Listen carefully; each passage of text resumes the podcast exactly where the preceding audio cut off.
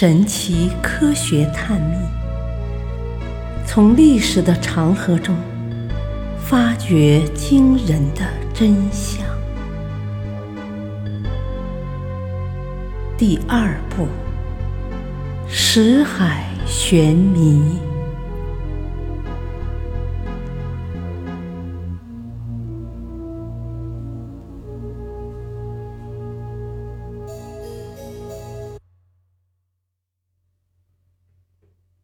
古罗马决斗士是素食者吗？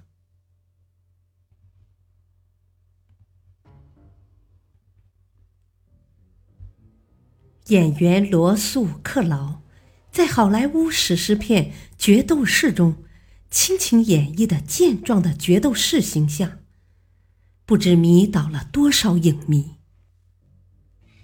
不过，那令人荡气回肠的传说，与历史真相间有时竟有天壤之别。据最新考古发现，远古时代的决斗士很可能都是些身体超重的大胖子。他们在下一场决斗前，并不是苦练必杀技，而是像相扑运动员般静养增肥。其增肥方式同样与众不同，吃素。据英国《每日电讯报》报道，以维也纳大学法医人类学家卡尔·格罗斯·施密特挂帅的一队科学家，完成了迄今为止规模最大的决斗士遗骨分析。他们在古罗马时代小亚细亚帝国首都以弗所附近，即土耳其西海岸一处遗址，发现了决斗士集体坟场。对在此掩埋的七十多具遗骨进行了全方位生化分析。科学家们得出的结论，多少有些让好莱坞影迷们失望。有别于影迷脑海中那些大块吃肉、大碗喝酒、体型如同拳击手般孔武有力的彪悍形象，现实世界的决斗士竟是素食一族。当然，他们是好勇斗狠的素食者一族。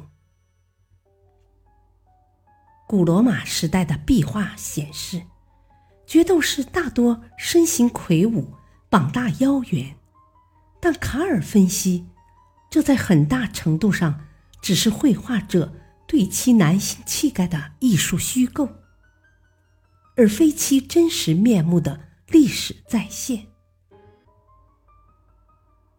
通过化学测试，卡尔发现了决斗士的食谱秘密：他们一日三餐。都是吃大麦及豆类，因为只有这样，才可以增加脂肪。实际上，这些在刀光剑影下讨生活的人身上披的盔甲极薄，而多长一寸脂肪，无异于套上了一层盔甲，可大大减少搏杀时对自身血管及神经的伤害。卡尔进而推断，决斗士们的训练也并不如现代人想象的那么残忍。他们在上场厮杀前，主要任务并非进行高强度训练，而是吃素，增加体重。专家的判断依据是：既吃肉。又吃菜的正常人，其骨骼中含有的锌和丝是平衡的，而决斗士骨骼中的丝含量非常高，锌却少之又少。这位决斗士是素食者提供了有力的证明。不过，只凭这一处遗骨的分析，还不足以下定论。孤证不能定案。要想判定古罗马决斗士是否真为素食者，还需要更充分的证据，进行更深入的研究。